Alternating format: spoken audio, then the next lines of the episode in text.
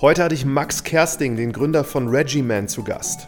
Das Thema war mal ein ganz anderes und zwar geht es um eine App bzw. um ein Programm, was Männern hilft, ihr Problem der erektalen Dysfunktion zu überwinden. Was sich dahinter genau verbirgt, das erzählt euch Max im Detail im Podcast. Ich kann verraten, dass ich Max schon relativ lange kenne und immer mit sehr großem Interesse verfolgt habe, was er so macht. Als Eintrittsmarkt haben sich das Vereinigte Königreich ausgesucht und sind mittlerweile Teil des Accelerator-Programms Digital Health London. Besonders spannend ist Max Perspektive auf das Thema Gründen und er verrät, warum Gründen auf der einen Seite sehr weh tut, warum es auf der anderen Seite aber das Beste der Welt ist und dass man durch nichts eine höhere Lernkurve hat. Ich wünsche euch viel Spaß bei der heutigen Folge mit Max von Regiman. Und bei Interesse schaut mal auf seiner Homepage vorbei, die lautet joinregiman.com.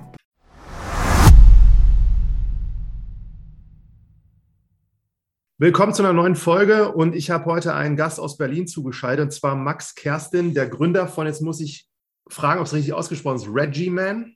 Hervorragend.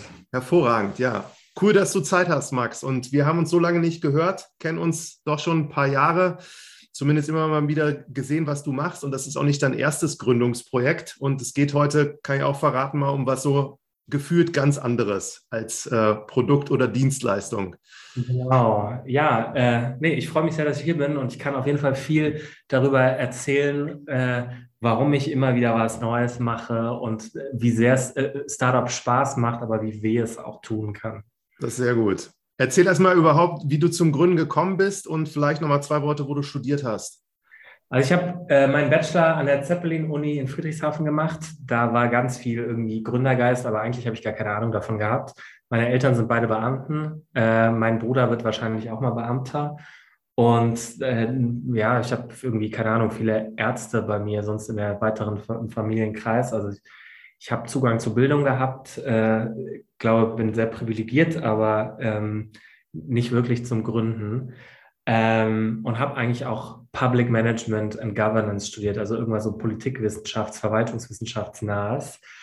Ähm, und habe dann ein Jahr in der Beratung gearbeitet, Public, Public Consulting. Ähm, und das hat mir überhaupt keinen Spaß gemacht. Ähm, und zwar, das lag nicht unbedingt an der Beratung oder an den Leuten, die da gearbeitet haben, sondern Public ist irgendwie super mühsam. Ne? Also ich glaube, ich mache gerne Sachen schnell und versuche, probiere mich aus.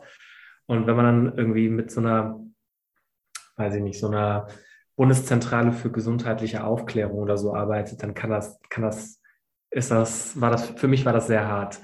Und ich wusste nicht, was ich machen soll mit meinem Leben. Und ähm, meine damalige Freundin hat äh, mich auf einen Studiengang hingewiesen, Management und Entrepreneurship in Lüneburg. Und irgendwie war ich so ein bisschen lost und habe das dann einfach gemacht. Ähm, und da sind, bin ich gezwungen worden, äh, mich mit Gründen auseinanderzusetzen, musste irgendwie so Businesspläne schreiben. Und irgendwann gab es einen Gründungswettbewerb und ähm, ich bin da mit einer Gruppe von anderen Leuten mit einem Konzept gekommen und den haben wir gewonnen. Und da saßen Leute in der Jury, die hinterher gesagt haben, mach mal, Max, hier hast 20.000 Euro, let's go. Äh, und dann irgendwie noch Fördergelder eingeworben. Und daraus ist unser erstes Unternehmen entstanden, das hieß Rumi. Das war, finde ich, jetzt im Nachgang, wir waren sowas von naiv, total blauäugig. Ähm, äh, ich, ja, ich, ich, ich weiß gar nicht, ob ich uns damals finanziert hätte, um ehrlich zu sein, nein. Ähm, aber wir sind durch Axel Springer Plug and Play gegangen, haben da sehr viel gelernt, haben eine Angel-Runde geraced, haben eine VC-Runde geraced und noch eine Runde geraced und haben die zu dem Zeitpunkt größte Mitbewohnerplattform in Kalifornien aufgebaut. Da gibt es Probleme, wenn man sich durch das Businessmodell mal durchdenkt, nämlich, dass es eigentlich immer nur eine Transaktion gibt, äh, nämlich Leute finden sich und tschö von der Plattform und dass die Leute auch nicht so richtig Bock haben, ähm, Geld dafür zu bezahlen. Also wir haben das, das war eine Mitbewohnerplattform, die hat funktioniert wie eine Dating-Seite, nämlich die bringt Leute zusammen, die ein ähnliches, eine ähnliche Vorstellung vom Zusammenleben haben. Ne? Das, glaube ich, ist auch aus eigener Frustration damals aus meinem Mitbewohneralltag Basierend ja. aus so verschiedenen Fragen, glaube ich, die man beantworten muss. Ja, genau. Also ohne Scheiß, wer schon mal auf OkCupid war, der kann sich ungefähr vorstellen, wie wir die Leute durch Fragebogen geprügelt haben. Ja. Ähm, und das hat wirklich, ohne Mist, hm, das war damals wirklich cool. Das waren auch viel mehr, viel mehr Nutzer als ich mir jetzt irgendwie im Nachhinein so vorstellen konnte. Wir haben das dann ähm, noch auf, am Ende noch verkauft an einen Mitbewerber und ja, habe ich zwei, zwei Jahre so ein bisschen was anderes gemacht. Ähm, ähm, eher so ein bisschen Agenturmodell, aber ähm, ja, ich mache jetzt was, was mir sehr wichtig ist, sagen wir mal so. Bevor wir dazu kommen, ich muss dich zu Rumi nochmal fragen. Du meintest da so gerade, das wäre alles so im Vorfeld, also du hättest sie jetzt nicht finanziert.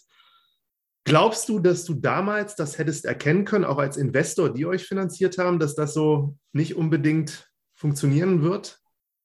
Also sind wir mal ganz ehrlich, ja, man weiß vorher gar nichts. Ähm, was, was ähm, und, und die meisten Sachen, die hinterher durch die Decke fliegen, das glaube ich überhaupt nicht, dass man ganz am Anfang äh, notwendigerweise sieht, ob Sachen funktionieren. Und das waren schon Signale da, dass da was ist. Ne? Es haben, Leute haben uns sehr intensiv genutzt ähm, und das war cool. Ähm, was ich mir jetzt echt so denke, ist, also nach der Zeit, in der ich in dem Space arbeite, wie wenig Ahnung ich damals hatte. Ne? Das ist... Äh, also ich, da geht man vielleicht auch noch blauäugiger an Sachen ran und fährt einfach ein paar Mal häufiger mit Karacho an die Wand ähm, bei Sachen, die man testet.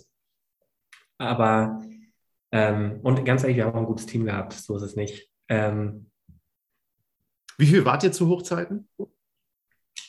So richtig weiß ich das nicht mehr, aber irgendwas zwischen 25 und 35. Mhm. Ähm, das waren schon, also inklusive Freiberufler und so, aber das war schon gar nicht so, gar nicht so ohne. Äh, richtig gutes Team gehabt. Ähm, ich glaube, am Ende ist das, also wir hatten halt einfach kein Businessmodell. Ähm, und wir hatten, also das meiner Ansicht nach, entweder brauchst du ein Businessmodell oder du brauchst wiederkehrende Nutzer. Und wir haben so ein paar Businessmodelle ausprobiert. Ähm, ich wüsste auch, wie ich das, was ich heute anders machen würde. So ist das nicht. Ne? Ähm, und ich glaube auch, der Space grundsätzlich ist interessant, aber das Modell, was wir hatten, nämlich eigentlich ein Netzwerk bauen, ist super, super, super kompliziert, weil Private Demand und Supply so kurz auf der Plattform sind, dass du genau dieses, diese Spanne monetarisieren musst, sonst wird es nichts. Ne? Ja. Das haben wir geschafft und ich glaube ehrlicherweise, es gibt auch ein paar andere in dem Bereich. Also auch, auch das und ne, also ich will jetzt nicht auf andere Unternehmen zeigen, aber ich glaube, dieses exakte Problem hat keiner so richtig gelöst. Der Unterschied zum Beispiel zu Airbnb ist, ne, die Leute kommen immer wieder zurück und kennen sich nicht. Und bei uns haben sich Leute kennengelernt äh, und sich auch privat getroffen. Und das hat das so schwer gemacht, das zu monetarisieren. Hm. Ja, interessant. Also ich fand das immer auch aus der Perspektive von mir, das so zu beobachten. Ihr habt da ja, wie du gesagt hast, da tatsächlich auch einiges an Finanzierung bekommen und seid dann aus Deutschland in die USA gegangen, habt das dann dort gemacht. Das ist ja auch nicht üblich eigentlich für so eine Berliner Gründung. Ich kann ja auch sagen, warum. Also ne, wir mussten, das war schon klar, dass das nicht so ganz einfach ist zu monetarisieren. Und in Deutschland gab es halt WG gesucht. Ne, kompletter äh, ja, Markt, Marktleader und in Amerika war das alles ein bisschen fragmentierter. Ich hatte einen US-Pass, ich habe viel, oder ich habe immer noch einen US-Pass, bin amerikanischer Staatsbürger. Ähm, und ich habe eh viel Zeit drüben verbracht, auch in Kalifornien. Und ähm, wir haben dann auch ein paar Tests gemacht und äh, die Konkurrenz war halt und wäre immer noch Craigslist, wenn man ganz ehrlich ist. Das ist, mhm. sieht, sieht, aus, als hätte ich das gebaut. Und ähm, und äh, wer das nicht kennt, ne? die meisten, die in Amerika waren, werden Craigslist kennen.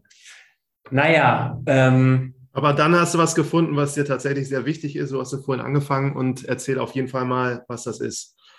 Genau, Fast Forward 2019. Ähm, also, äh, boah, jetzt muss ich einen richtigen Investorenpitch rausballern. Ich versuche das ein bisschen, bisschen ähm, also die Geschichte dahinter ist, ich bin jetzt dieses Jahr oder im Moment bin ich 34, damals war ich 32. Ne? Ähm, und zehn Jahre vorher, also in meinen frühen 20ern, hatte ich was, das nennt man veno-okklusive Dysfunktion. Das ist eine, eine Art der Erektionsstörung oder der erektilen Dysfunktion äh, bei der eine Vene sich nicht richtig zusammenzieht. Wenn man sich überlegt, wie eine Erektion funktioniert, da fließt Blut rein ne, in den Penis, also die Arterien gehen auf, Blut fließt rein und Venen gehen zu und halten das drin. Wie eine Badewanne mit Stöpsel. So, bei mir war bei einer Vene der Stöpsel nicht drin. Das heißt, immer wenn Blut reingeflossen ist, wieder rausgeflossen. Und das ist, kann ich, kann man jetzt irgendwie mit Abstand äh, da vernünftig drum rumlabern, aber das ist total belastend, ne? Ähm, weil bei mir ging einfach die Erektion nicht. Und es hat ewig gedauert, bis ich zum Arzt gegangen bin. Dann hat er mich vollgestopft mit Medikamenten. Also ich war bei insgesamt bestimmt 15 Urologen. Ähm, die haben eigentlich alle immer nur die Dosen erhöht, aber das Problem ist, diese, diese Medikamente erhöhen den Bluteinstrom. Also wie bei so einer Badewanne, wenn man mehr Wasser reinkippt, aber wenn der Stöpsel nicht da ist, dann bringt das, kannst du immer noch kein Bad nehmen. Ne? Und genau das war, war mein Problem. Und ich habe dann das komplette kon konventionelle Behandlungsspektrum über den Zeitraum von ungefähr zwei Jahren oder so äh, alle Level durchgespielt. Von, also alle Arten von Pillen, auch kombiniert und reingepfiffen, aber bis darauf, dass da irgendwie der Penis warm geworden ist, aber trotzdem nicht so viel passiert ist, hat halt nicht so, ging nicht so viel. Ne? Und neben, die haben ja trotzdem Nebenwirkungen, Kopfschmerzen, Rückenschmerzen, rotes Gesicht, äh, naja. Ähm, dann dann äh, ähm, bin ich operiert worden. Die haben sozusagen versucht, das zu verkleben zweimal. Das hat nicht funktioniert. Können da jetzt ganz tief reingehen, warum nicht. Aber am Ende ist das kein Problem der Vene, sondern der Blutgefäße außenrum, die nicht genügend Druck aufmachen. Wenn du sozusagen das verklebst, dann äh, bildet der Körper eine neue Vene. Genau das passiert. Und ich habe mir Spritzen in den Penis gesetzt. Das kann ich überhaupt nicht empfehlen. Ähm, äh, macht keinen Spaß. Ähm, und irgendwann hat mir jemand erzählt, naja, Max, finde ich halt damit ab, wirst keine Erektion mehr in deinem Leben, also ein Urologe hat mir das erzählt, du wirst keine Erektion mehr in deinem Leben haben. Überleg mal, ob du nicht ein Implantat haben möchtest. Und ähm, ich dachte mir wirklich, ihr könnt mich alle mal. Ich gucke jetzt mal, ob ich selber nicht irgendwas finde. Kann doch nicht sein. Und da habe ich mich, das war noch, als ich studiert habe, ganz am Anfang Bachelor, in irgendwie so Nachtsessions durch medizinische Datenbanken gewühlt und hatte einen Leitsordner, habe zwei sehr gute Ärzte gefunden. Einer davon ist jetzt mein Co-Founder. Und wir haben äh, alles, was irgendwie möglicherweise Erektion verbessert, in ein so ein Programm gepackt.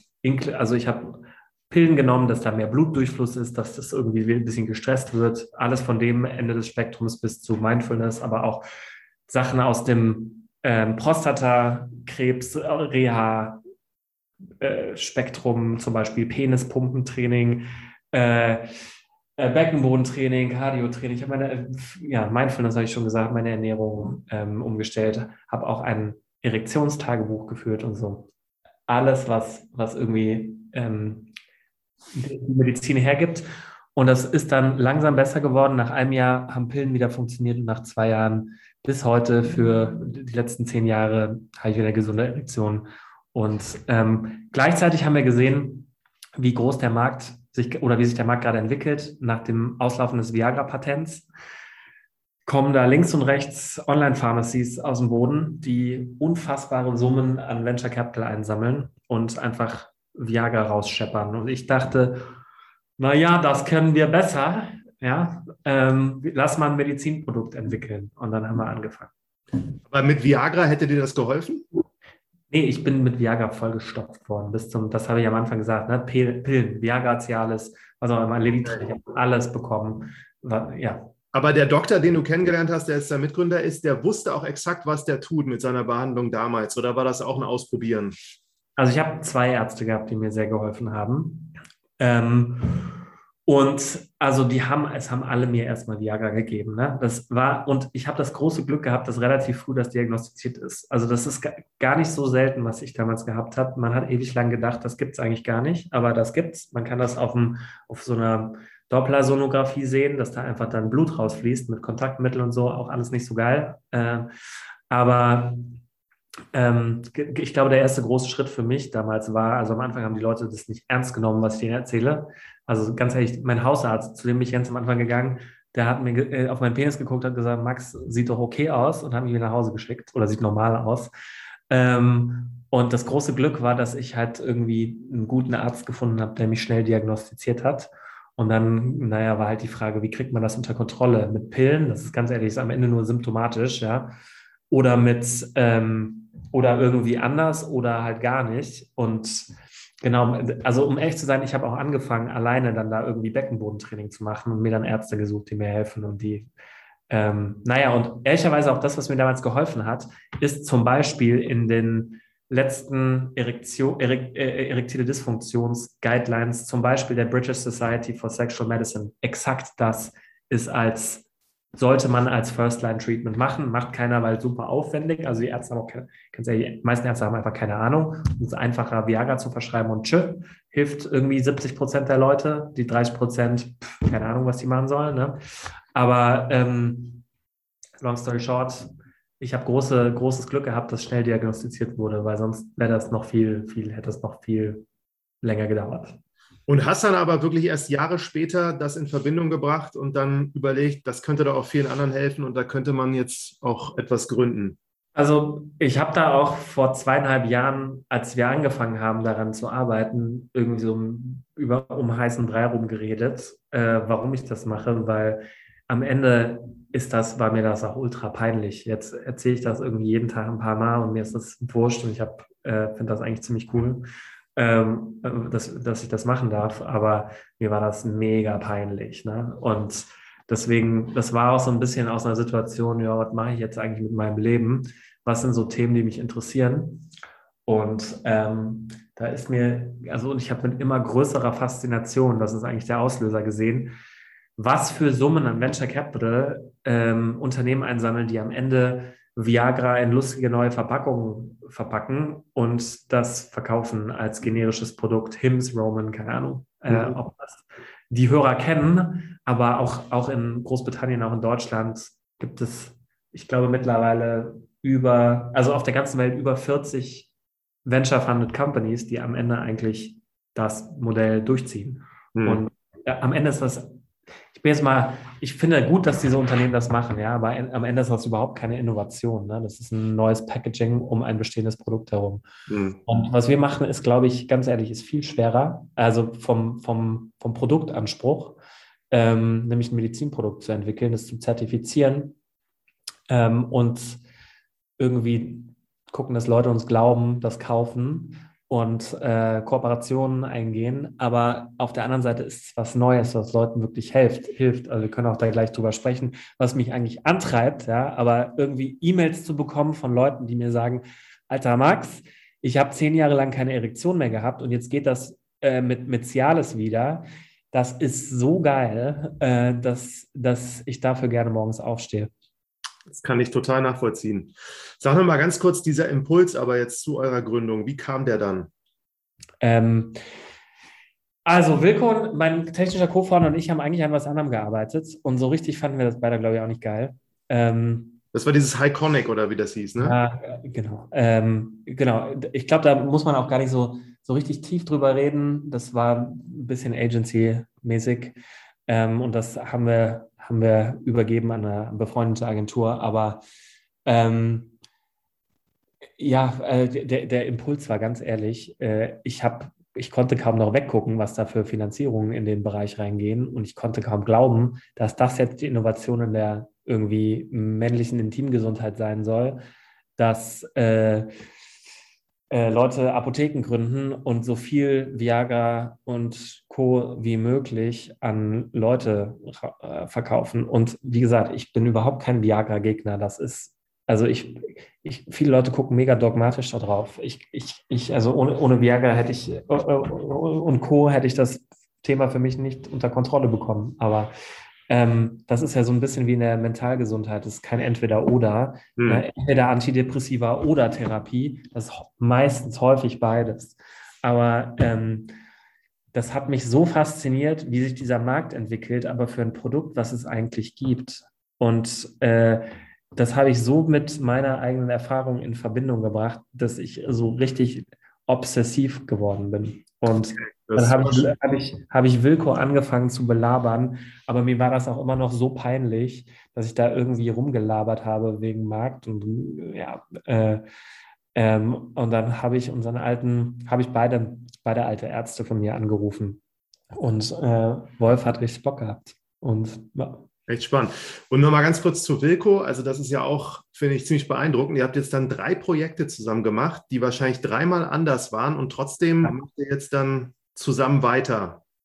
Genau, der ist total anders als ich. Der kann auch ganz andere Sachen. Das kann auch für uns beide sehr anstrengend sein. Ähm, aber am Ende ein, sind wir gegenseitig ein gutes Korrektiv, glaube ich. Und äh, das, also was ich, was ich glaube, äh, keine, also was ich, was ich glaube, was häufig passiert, ist, dass also viele Gründerteams zerfallen. Ne? Und das erste Ding haben wir auch zu viert angefangen und am Ende saßen wir da zu zweit, weil es gibt, ganz ehrlich, also man muss Druck aushalten können, glaube ich. Man muss sich auch gegenseitig aufeinander verlassen können und sich mal ganz blöd gesprochen auch abfacken können, ne? ohne dass das auseinander, also ohne Mist halt wie in einer Beziehung, die hält oder die hält nicht. Ähm, und ja. Ihr habt ein ähm, gutes Level gefunden. Wir haben ein gutes Level gefunden ähm, und es entwickeln sich, es, Sachen werden auch professioneller über die Zeit. Und ähm, ich glaube aber, was, was irgendwie wichtig ist, ist, dass wir uns aufeinander verlassen können im Sinne von, wir können uns auch gegenseitig sagen, was wir voneinander erwarten und was nicht, äh, ohne dass da einer weinend wegrennt. Und ja. ähm, haben, äh, ja, aber Sachen verändern sich grundsätzlich auch in Unternehmen und in Unternehmerbeziehungen. Ähm, und ich glaube, das ist auch was total Gutes. Ne? Am Anfang ist alles super aufregend im ersten Unternehmen. Und ähm, man ist total stolz, wenn, wenn man in der Zeitung ist. Und ähm, irgendwann wird es ruhiger und professioneller und man ist, ich bin viel fokussierter als vor sechs Jahren, fünf Jahren. Und das finde ich was für mich auch Gesundes. Ja. Wie habt ihr denn dann angefangen? Also kann man so sagen, dieser MVP, den man häufig dann baut, dass das eigentlich schon validiert war, weil du wusstest, dass es so funktioniert? Oder nee, wie seid ihr da gestartet? Überhaupt nicht. Also wenn ich jetzt mal zurückdenke, würde ich, also ich habe auch noch nie vorher ein Medizinprodukt gebaut. Ne? Ähm, und Wilko auch nicht und niemand, der da am Anfang von unserem kleinen Kernteam damit gearbeitet hat. Ähm, ich glaube, was wir komplett unterschätzt haben, ist das äh, oder überschätzt haben. Wir haben überschätzt, wie, wie groß die Frustrationstoleranz der Menschen ist. Nämlich, die ist meistens gar nicht da. Ähm, und ich habe mich selber als Beispiel genommen, aber ich hab, bin auch ein unfassbarer Dickkopf. Und ich äh, laufe auch zehnmal gegen die Wand, ne? Und bis die Wand bricht. Und das ist äh, nicht, nicht so eine ganz häufige Charaktereigenschaft. Und die ersten MVPs, die wir gebaut haben, die haben gar nicht funktioniert. Äh, und, und ich muss auch ehrlich sagen, wir haben zu viele Themen versucht gleichzeitig zu lösen. Also wir dachten, wir machen intime Gesundheit. Ich wollte mal, würde ich das anders framen, was wir machen. Und intime sexuelle Gesundheit und machen jetzt verschiedene Themen gleichzeitig. Also irgendwie vorzeitige Samenerguss und so. Ne? Ähm, aber auch sozusagen äh, nicht nur für Männer, sondern das war komplett viel zu groß gedacht. Ähm, und das hat uns auf jeden Fall gutes halbes Jahr gekostet, halbes, dreiviertel Jahr gekostet. Irgendwie erst, erst einen Prototypen, Produkt bauen, App Store und ja, war, also hat. Was kann man denn, oder wie kann man das frame? Was war denn euer MVP dann? Unser, unser MVP war, war mehr eine Library als, als ein Guided Program. Ja, also sozusagen, wir haben viel zu viel Kontrolle in die, in die, in die Hände unserer ersten Nutzer gegeben. Und ähm, Retention war wirklich, ganz ehrlich, war desast desaströs. Ähm, und irgendwann haben wir verstanden, also wir haben dann Nutzerinterviews geführt, wie die Bescheuerten. Ja? Und irgendwann haben wir kapiert, ähm, die brauchen eigentlich, also diese, unsere Kunden sind alle total interessiert an dem, was wir machen, aber die brauchen viel mehr Guidance und viel mehr Content und, und mehr Social Proof und so. Und was ich dann zusammen mit unserem hervorragenden Mitarbeiter Giordano ähm, gebaut habe, ist, weil, ist, weil App bauen dauert, ne? kostet Ressourcen und so, eine E-Mail-Liste. Und die hat wirklich funktioniert. Also sozusagen so ein bisschen aufgebaut, also mit Verlinkungen und so sah, sah alles gar nicht so schlecht aus. Ähm, zwölf Wochen E-Mail-Programm und das ist immer noch irgendwie zusammen mit Wolf, Giordano und ich, ne, das ist immer noch Kern dessen, was wir machen. Haben da 50 Leute gefunden, die wir durch das Programm geleitet haben, haben super Customer Support ange, angeboten dafür, dass unser Produkt ehrlicherweise, ich hätte dem nicht vertraut, aber die Leute haben uns und Wolf vertraut und äh, haben alle, alle vier Wochen, das machen wir immer noch, ähm, die Erektionsfähigkeit gemessen. Es gibt so ein Scoring, das nutzt jede Forschungsarbeit, nennt sich der International Index of Erectile Function. Ja, und da haben wir, haben wir ähm, äh, Video Exercises und Breathing und ganz viel. Und das ist sozusagen der große Unterschied. Ja? Äh, Cognitive Behavior Therapy, also Verhaltenstherapie, äh, alles eingebettet unter dem unter Verhaltenstherapie und nur Erektionsstörung. Und das hat funktioniert. Und dann haben wir mehrere, haben wir iteriert, iteriert, iteriert, iteriert, iteriert, iteriert, iteriert. Vor einem Jahr ungefähr angefangen zu chargen. Dann haben wir sozusagen das als Medizinprodukt zertifiziert. Ähm, sind, glaube ich, also sind global das erste Medizinprodukt für Erektionsstörungen. Ähm, und ja, sorry. Äh, und bauen das jetzt weiter. Und, äh, Aber dieses E-Mail-MVP, ihr habt dann diesen 50 Nutzern, die ihr hattet, den habt ihr einfach nur gesagt, ihr müsst das und das machen und das habt ihr mit E-Mails gemacht, ab und zu mal. Mailchimp, Mailchimp for the win. Jeden Tag eine E-Mail automatisch. Wahnsinn. Ja, und, und das war wirklich, äh, wir waren immer eine Woche vor E-Mail, also sozusagen zwölf Wochen Programm. Die Nutzer waren Tag 28, wir waren Tag 35. Das ist ja Wahnsinn. Und die 50 hatten aber alle das gleiche Problem oder hatten die auch unterschiedliche? Ja? Habe ich auf, alle auf Reddit in einer Erektionsstörungsgruppe gefunden. Das ist ja witzig. Und du bist dann, also du hast sie da identifiziert, hast gesagt, ihr macht das und die hatten das Problem auch bis dato nicht gelöst und sind deswegen sehr offen gewesen. Ich habe eine Landingpage gebaut, einfach nur mit dem E-Mail-Feld, E-Mails eingesammelt, Leute angeschrieben, 50 sind übrig geblieben. Und, und, die haben das auch mit euch durchgezogen. Da sind keine ausgestiegen oder so, sondern die sind da alle. Leute ausgestiegen, aber die Retention-Quote über zwölf Wochen war extrem gut. Extrem gut. Ja. Und dann konntet ihr durch diese Möglichkeit zu messen, konntet ihr auch beweisen, das hat dann funktioniert bei den meisten. Korrekt. Wahnsinn. Das ist ja echt eine interessante Geschichte. Und dann habt ihr, hast du irgendwann gesagt, habt ihr da Geld für genommen? Habt ihr in diesen. Wir hatten schon zu einem, ehrlicherweise von Anfang an ein bisschen Angel-Geld.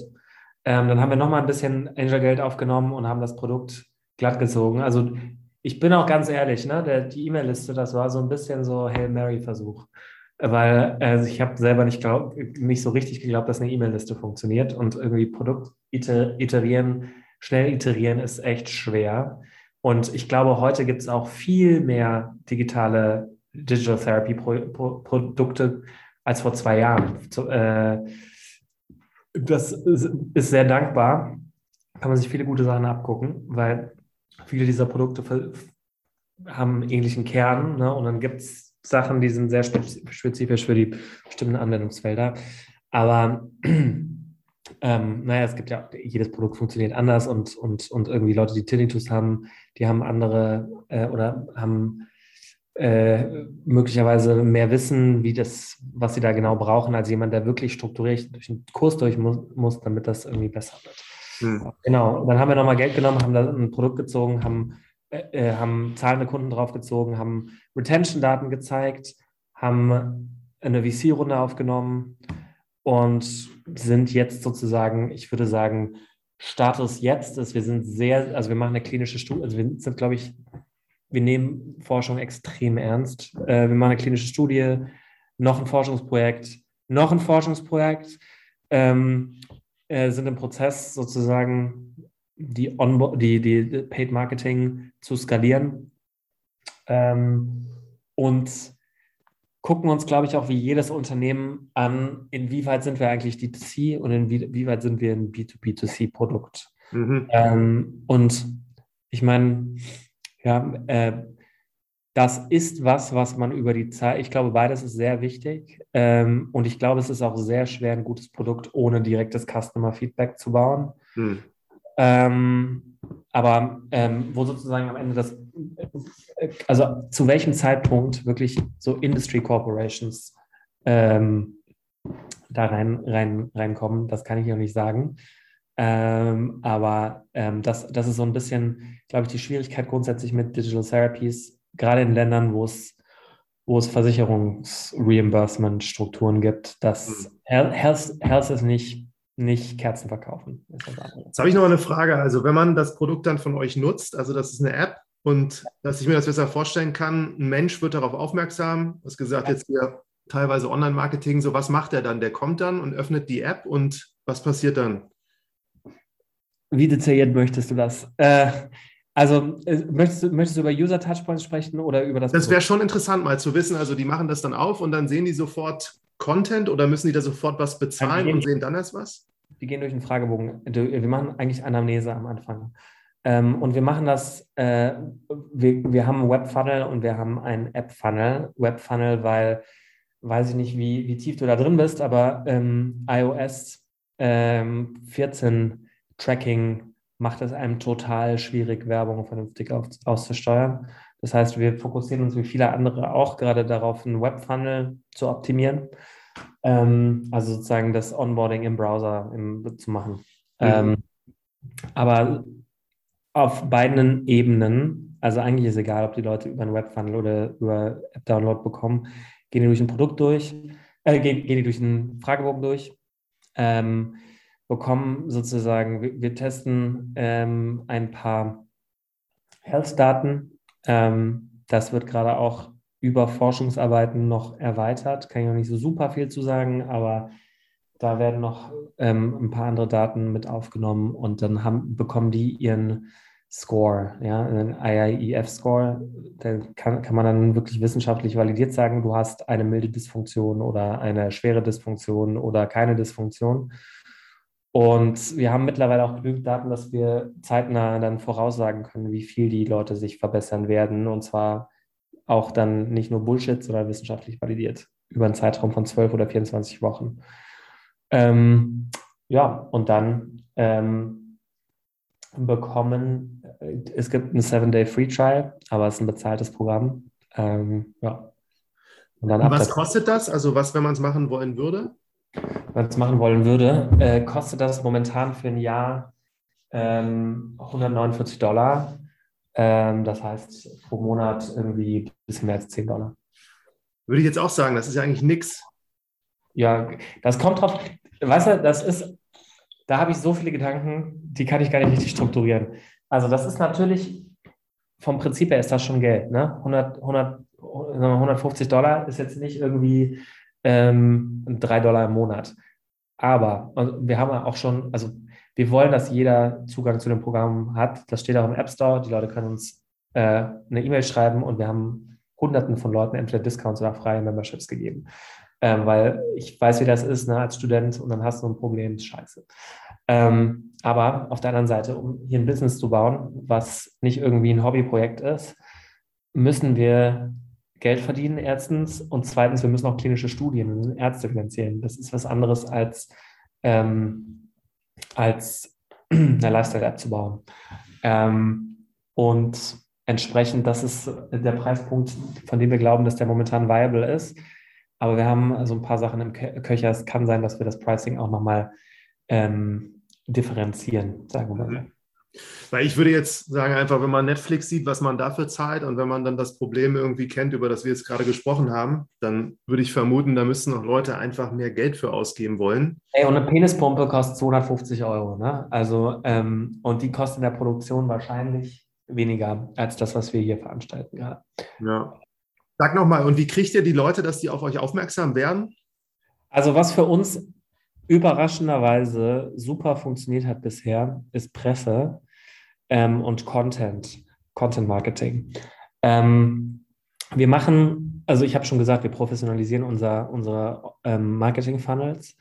Ähm, äh, das heißt, ganz ehrlich, Facebook-Marketing. Ich kann auch sagen, das ist nicht so, nicht so ganz, äh, ist hartes Brot, eine intime Gesundheit über Facebook äh, zu vermarkten. Ähm, es, äh, braucht man viel Geduld und Testing. Ähm, aber ich glaube, wir haben jetzt eine Relationship, die stabil ist.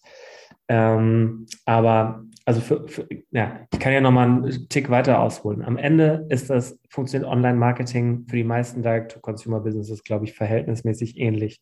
Du musst Funnels bauen ähm, und du, wir sind in einem Prozess, wo wir einfach zeigen müssen, dass die Customer Acquisition Cost gegen Lifetime Value, dass das Sinn macht. Ja? Das, das unterscheidet uns jetzt äh, so auf der einen Seite traurig, aber auf der anderen Seite auch, so ist halt die Realität. Das unterscheidet uns am Ende nicht von jemandem, der Matratzen verkauft oder der Kerzen verkauft. Das, äh, wir müssen zeigen, dass wir sozusagen vertretbar, auf vertretbarem Niveau Kunden akquirieren können. Und gleichzeitig müssen wir zeigen, dass unser Produkt auch on Scale medizinischen Nutzen liefert, äh, Studien, Studien äh, Projekte machen, äh, dann gibt es nämlich auch einen Weg in, eine, in, in ganz andere Vertriebskanäle. Mhm. Aber wir sind, wir sind ganz ehrlich, wir sind momentan äh, so wie jede Direct-to-Consumer-Company, die Online-Marketing macht. Ja? Äh, Facebook-Ads, Apple Search-Ads, ähm, Content-Marketing, bisschen Community aufbauen, Gedanken machen über andere Formate, äh, wie, wie, wie, man Content aussteuern kann. Einen haben wir jetzt hier gerade im Podcast. Ne? Ähm, und ich hoffe, der liefert euch wirklich Interessenten. Wir haben noch keinen, ne? aber wir, wir denken genau über solche Sachen, genau über solche Sachen denken wir nach. Äh, alles, was irgendwie auch entstigmatisiert, also was ich sagen kann, ist, was total wertvoll ist, wir leaden das meiste Marketing mit meiner Story, weil das einfach so stigmabehaftet ist und den Leuten so schweinepeinlich ist, dass ein Gesicht zu einer Erektionsstörung zu haben, mega powerful ist. Hm. Äh, und jemand, der auch eine glaubwürdige Geschichte erzählen kann und kein Schauspieler. Ähm, und das versuche ich zu tun. Und gleichzeitig ist das aber auch nur, nur die Eingangstür. Ne? Mein medizinischer Mitgründer ist wichtig. Wir haben ein Weltklasse-Advisory Board ähm, mit, mit Forschern aus US, UK, Australien, Schweiz, Deutschland, ähm, inklusive Kardiologen. Äh, eine Erektionsstörung ist der beste Vorhersagefaktor für einen Herzinfarkt in den 30ern und 40ern.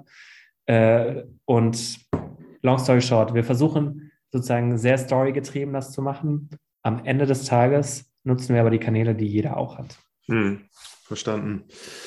Das ist alles sehr interessant. Sag noch mal einmal, warum Regiman, der Name? Warum hat er das so genannt? Äh, da kannst du googeln, was das auf Englisch bedeutet. Äh, Regimen ist, ich paraphrasiere, ein äh, Programm, was einen positiven Einfluss auf die Gesundheit hat. Und das genau das liefern wir. Ne? Okay. Und es hat auch natürlich irgendwie so diesen strikten, äh, hier immer wiederkehrenden, so ein äh, ja, Programmansatz. Also wir, wir heilen nicht innerhalb von zwei Tagen, das muss man auch sagen. Ne? Wir verbessern die, all die Faktoren, wir helfen den Leuten, all die Faktoren zu verbessern, die zu einer gesunden Erektion führen. Mhm. Und es ist halt nichts, was nach einer Woche steht der Wiener 1, sondern ähm, das, Erektionsstörungen sind häufig chronisch, also eine chronische Erkrankung, so wie wenn jemand Übergewicht hat und abnimmt. Ne, das ist nicht einmal gelöst und dann fängt man wieder an, jeden Tag Cheeseburger und Pancakes zum Frühstück sich reinzufahren und Cola zu trinken den ganzen Tag, sondern das ist, da gehört eine konstante, constant, constant Care eigentlich dazu. Mhm. Und das bei uns auch. Und deswegen, wir finden den Namen alle super. Kann ich nachvollziehen. Ich finde ihn auch gut. Du hast jetzt auch noch mal einen Eintrag geschrieben, den ich gelesen hatte, dass ihr UK ausgesucht habt für euren ersten Markt eigentlich, wo ihr hingeht. Ja. Sag da noch mal zwei Worte. Warum habt ihr das gemacht? Also ist da das Problem besonders groß oder wegen auch diesem, was die verankert haben, was du vorhin erzählt hast?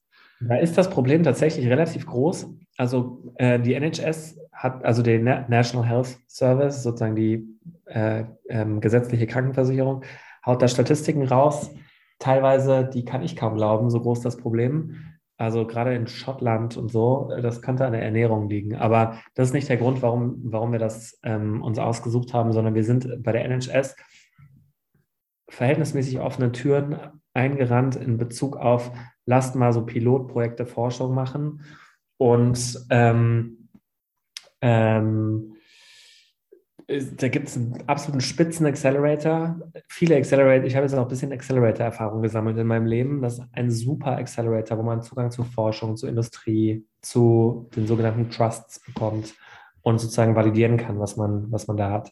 Aber der Hauptgrund ist, also da, das ist ein Hauptgrund. Der zweite Hauptgrund ist, ähm, dass in deren Guidelines für Erektionsstörungen ganz klar drin steht, dass ganzheitliche Behandlung wichtig ist, weil das einen Einfluss auf deren Long-Term-Plan hat. Weil der Long-Term-Plan kümmert sich um zwei Sachen, die sehr eng mit Erektionsstörungen zusammenhängen.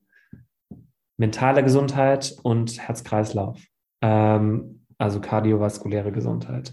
Und eine Erektionsstörung bei Männern ist für beide Sachen ein super Predictor, Erstens, weil das so stigmatisiert ist. Die Leute laufen häufig in Depressionen rein und ich kann aus eigener Erfahrung sagen, das ist unangenehm, äh, wenn man sich selber damit auseinandersetzen muss.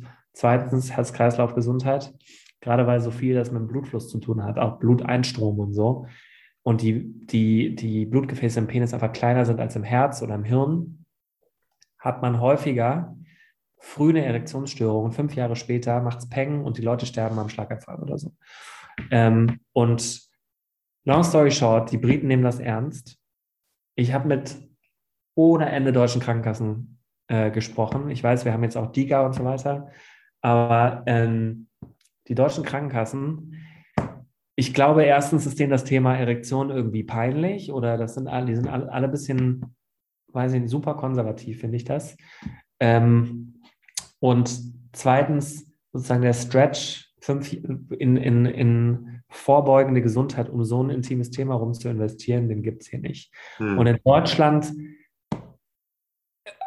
ist zum Beispiel auch der Preispunkt ein Riesenthema bei unseren Kunden. Ähm, die finden das alle super teuer. Unsere angloamerikanischen Kunden, das habe ich ehrlich gesagt noch nie gehört. Ähm, also ich glaube, wir könnten mehrere, mehr in einer Free-Version anbieten, als wir das gerade tun. Ähm, das ist aber was, was muss man bauen und Prioritäten setzen. Aber ähm, das, deshalb, Schweiz ist ein verhältnismäßig großer Markt für uns und da äh, werden wir auch eine kleine Kooperation machen können. Aber äh, long story short, der, der Grund ist, wir sind erstmal ein Direct-to-Consumer-Produkt, was auch Geld kostet. Und ähm, deswegen, äh, wir können das super aus Berlin machen. Wir haben vorher auch mit vielen Digital Health Companies gesprochen. Ja, äh, und Vollgas. Wie viel seid ihr jetzt insgesamt, Mitarbeiter? Wir sind immer noch ein kleines Team. Wir sind äh, kommt immer darauf an, wie man das sich anguckt. Ne? Vollzeitäquivalente, Freelancer, äh, Wissenschaftler, die mitarbeiten, aber sozusagen äh, an, an Leuten auf der Payroll sind wir zehn. Und ähm, ja, ähm, versuchen zu wachsen. Also wenn du jetzt äh, dir noch Developen beibringen möchtest, äh, dann kannst du morgen bei uns anfangen. Okay, würdet ihr auch Geduld mit mir haben, dass ich da so drei Jahre Zeit habe? Das kann ich nicht hundertprozentig zusagen. Äh, aber wenn das, wenn, wenn irgendwelche Leute das, also wir suchen wirklich ganz ehrlich, wir suchen äh, gute Leute, insbesondere, also uns ist Erfahrung nicht so wichtig, sondern viel Attitude, ja. Ähm, das müssen auch nicht nur Developer sein. Schreibt mir eine E-Mail, Leute, die wirklich richtig Bock haben, egal ob Marketing oder Development, das, also Go-to-Market und Development, Leute, die da richtig Bock haben, entweder Online-Marketing oder Partnerships mitzumachen ähm, oder Customer Support oder so oder zu bauen, auch Studentenjobs und so, E-Mail an mich, äh, max at joinregimen.com. Max at J-O-I-N, Regimen, ohne T hinten. Ich schreibe das nochmal irgendwo dazu. Wir suchen wirklich einfach Leute, die richtig Bock haben und ähm, die so sind wie du eigentlich. Du hast auch immer für mich. Ja, ich, ich brauche nicht noch mehr, mehr Leute wie, wie ich, sondern wir haben, wir haben echt ein richtig gutes Kernteam. Ähm, aber uns fällt alle, das ist auch nicht unnormal in Startups. Ne? Wir haben so viel zu tun und ich muss auch hier gucken, dass unsere Mitarbeiter äh, und, und, und meine, meine, meine Teammitglieder hier, dass die alle zurande kommen. Es gibt so viel zu tun. Also als Beispiel, Emma, unsere fantastische Produktmanagerin, macht teilweise mit Customer Support. Also wer, wer, wer, wer sich das zutraut, in so einem intimen Thema mitzuarbeiten, Customer Support, Marketing, Dev. Komm, also ich komm würde euch wünschen, dass ihr direkt jetzt hier einen findet oder jemand findet, der das, der das hört. Ja. Äh, ich habe das jetzt nicht umsonst gesagt. Also das ist jetzt wirklich so, wenn mich jemand fragen sollte, wer sind so die zehn Gründer oder Gründerinnen, die du kennst, so die einfach die beste Attitude haben, dann wärst du auf jeden Fall in den Top 5. So, obwohl wir uns auch nicht so super gut kennen, aber ich fand das immer echt beeindruckend, mit welcher Geschwindigkeit und Leidenschaft du so deine Sachen gemacht hast. Das freut mich sehr und ich kann auch wirklich, ich wenn, also ich weiß ja, du hast ja Studenten äh, da, da rumsitzen. Ich kann auch für unser Team vouchen. Die sind, äh, die haben, ganz ehrlich, wir haben wir haben vor einer Woche Team-Offside gehabt. Also wir machen alle drei Monate All Hands, äh, zwei Tage irgendwo. Und äh, ich bin einen Tag früher gefahren, aber dann hat Giordano mir erzählt, das ist, war total krass. Die sind morgens um sieben in den Zug gestiegen und hatten alle irgendwie was zu tun, Laptop auf. Denen ist das allen so wichtig, dass wer, wer richtig was bewegen möchte, kommt zu uns. Gut. Letzte Sache, die ich dich nochmal fragen wollte. Du meintest, Gründen ist eine harte Sache. Kannst du da einfach nochmal kurz so in deinen Worten sagen, warum das so ist und was dich zu diesem Urteil bringt? Ähm, ja, also man braucht, äh, Da, in ein paar Worten ist schwierig. Also am Ende des Tages ist das nicht der komfortable Weg, würde ich sagen. Und man muss sich auch, glaube ich, viel mit dem Thema, man, man muss mit, mit Scheitern auch irgendwie klarkommen, weil man scheitert die ganze Zeit. Ne? Fundraising. Die meisten Leute haben, haben halt keinen Bock auf dein Thema oder too early, too early, too early. Ne? Ähm, dann man muss unfassbar schnell lernen. Ähm, und weil man scheitert die ganze Zeit auf dem Weg. Man denkt am Anfang, ja, mein gesunder Menschenverstand sagt mir, wie es geht. Und ey, nur Marketing Creatives. Ich kann nicht glauben, was für, für, uns am besten funktioniert. Das ist ein Video, wo unser Marketing-Lead Christian mir gesagt hat, geh einfach mal raus, Max, und mach jetzt nichts scripted, sondern laber einfach mal. Und das Video funktioniert am besten. Das jede, gegen jede Logik. Ähm, und ähm, das kann man auch sehen irgendwo. Das kann man auf jeden Fall irgendwo. Ne, wenn du dich viel auf Erektionsseiten rumtreibst, dann äh, wirst du bestimmt retargeted von uns.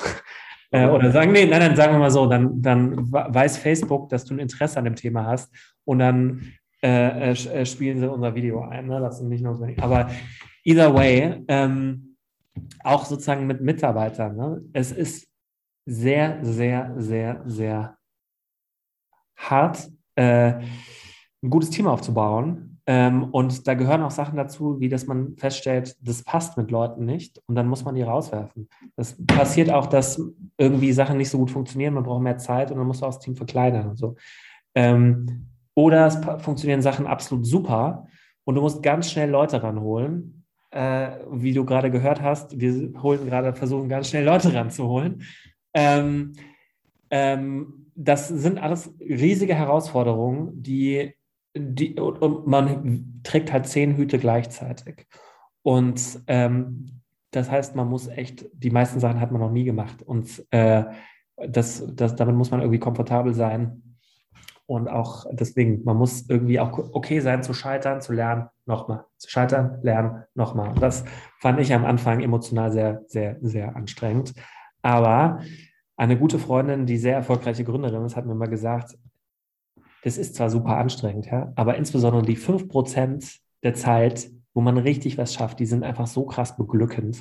Und das sind dann einfach so Sachen wie, du bekommst E-Mails von Leuten, die sagen, kein Scheiß, ne? Du hast meine Ehe gerettet. Ihr habt meine Ehe gerettet. Äh, äh, Giordano und Max. Äh, weil wir am Anfang der Customer Support gemacht haben. Oder ähm, Viagra wirkt auf einmal wieder, das hat nicht mehr gewirkt für mich. Oder ähm, ich, das geht auch, ja auch nicht nur um Penis, sondern äh, ich fühle mich irgendwie, ich habe einen viel besseren Bezug zu mir selber, weil ich mich so sehr mit meinem Körper jetzt auseinandergesetzt habe. Und diese, diese Situation oder auch, weißt du, so Partnerschaften, dass dann Leute wirklich mit uns zusammenarbeiten und viel, wollen von viel größeren Firmen, wo ich mir denke, habt ihr das euch, ich würde es auch machen an eurer Stelle, ja. Aber dass ihr das jetzt so wertschätzt, das, was wir gebaut haben, dass das zu euch passen könnte, das sind einfach so Erfolgserlebnisse, die hat man, glaube ich, das sind selten in einem 9-to-5-Job. Und, Und die hattest du auch vorher in den beiden anderen Gründungen? Ja, ja, ich hatte, ich hatte, das, ich hatte das auf jeden Fall immer. Ähm, aber ähm, ganz ehrlich, insbesondere, ich, ich habe ja gesagt, Hochzeiten, keine Ahnung, irgendwas zwischen 25 und 35 Leuten waren wir. Ähm, mhm. Das bedeutet ja auch hinterher, wenn das alles nicht richtig funktioniert und man verkauft das irgendwie not, notmäßig auf den letzten Groschen und äh, das Kernteam kriegt da vielleicht noch Angebote, damit rüber zu gehen. Ähm, das ist hart, dann, dann ähm, das sich selber, aber auch sozusagen mit Mitarbeitern zu sagen, so, wir bauen da jetzt hier keine Firma draus, die mal für eine Milliarde verkauft wird, sondern lass mal gucken, was für euch wirklich der beste Schritt ist und wie ich da helfen kann.